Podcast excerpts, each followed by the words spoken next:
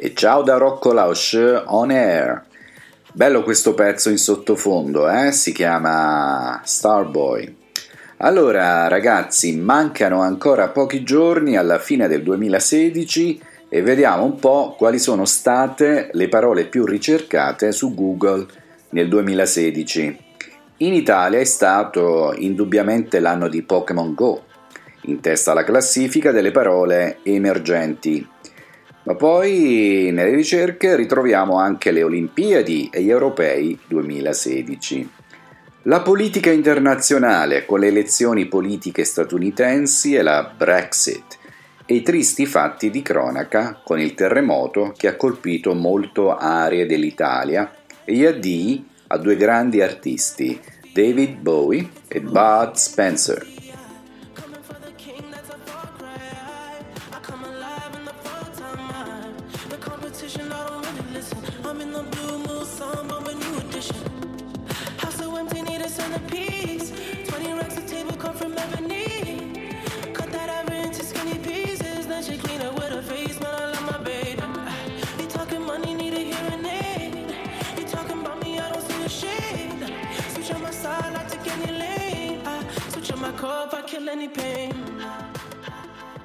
Allora, gli italiani che cosa cercano sui motori di ricerca? E il motore di ricerca più usato in Italia è sicuramente Google.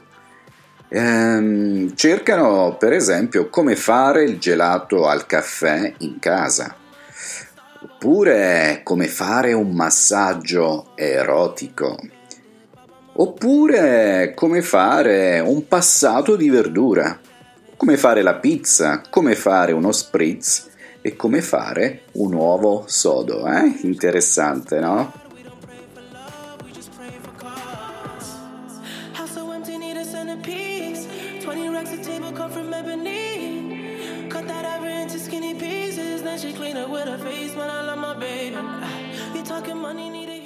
E sempre sulle note di Starboy Andiamo avanti con il nostro racconto sulle parole più cercate nel 2016. A proposito, mi fate sapere quali sono le parole che voi avete cercato, le parole italiane oppure anche quelle cinesi. Eh, lasciatemi un messaggio, ok?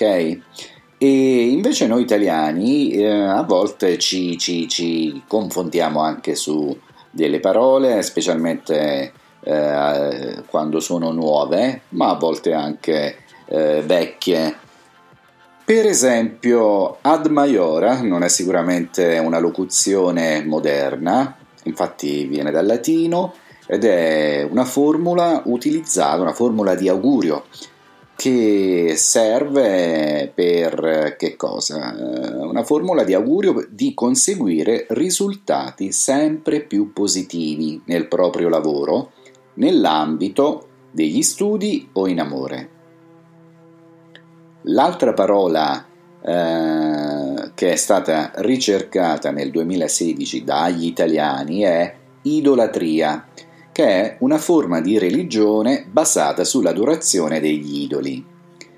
Poi quest'anno andava molto di moda eh, Brexit, che è una parola eh, formata da British e exit, ed è usata appunto, è stata usata durante il referendum 2016 del 23 giugno, come sono informato bene, eh? svoltosi nel Regno Unito. Il referendum eh, chiedeva agli inglesi se volevano restare nell'Unione Europea o uscire. La maggioranza ha votato per l'uscita del Regno Unito eh, dall'Unione Europea. Un'altra parola interessante è petaloso. Petaloso come è nata questa parola? Una maestra del Ferrarese, trovandosi davanti scritta da un suo alunno la parola petaloso, ha deciso con lui di girare il dubbio sulla sua ammissibilità all'Accademia della Crusca, perché non è un lemma che si trova nei dizionari. L'Accademia ha risposto che questo termine è accettabile perché è composto da petalo che è un sostantivo con l'aggiunta del suffisso oso. Così petaloso significa ricco di petali, parola che in italiano mancava. E poi finiamo con Gomorra.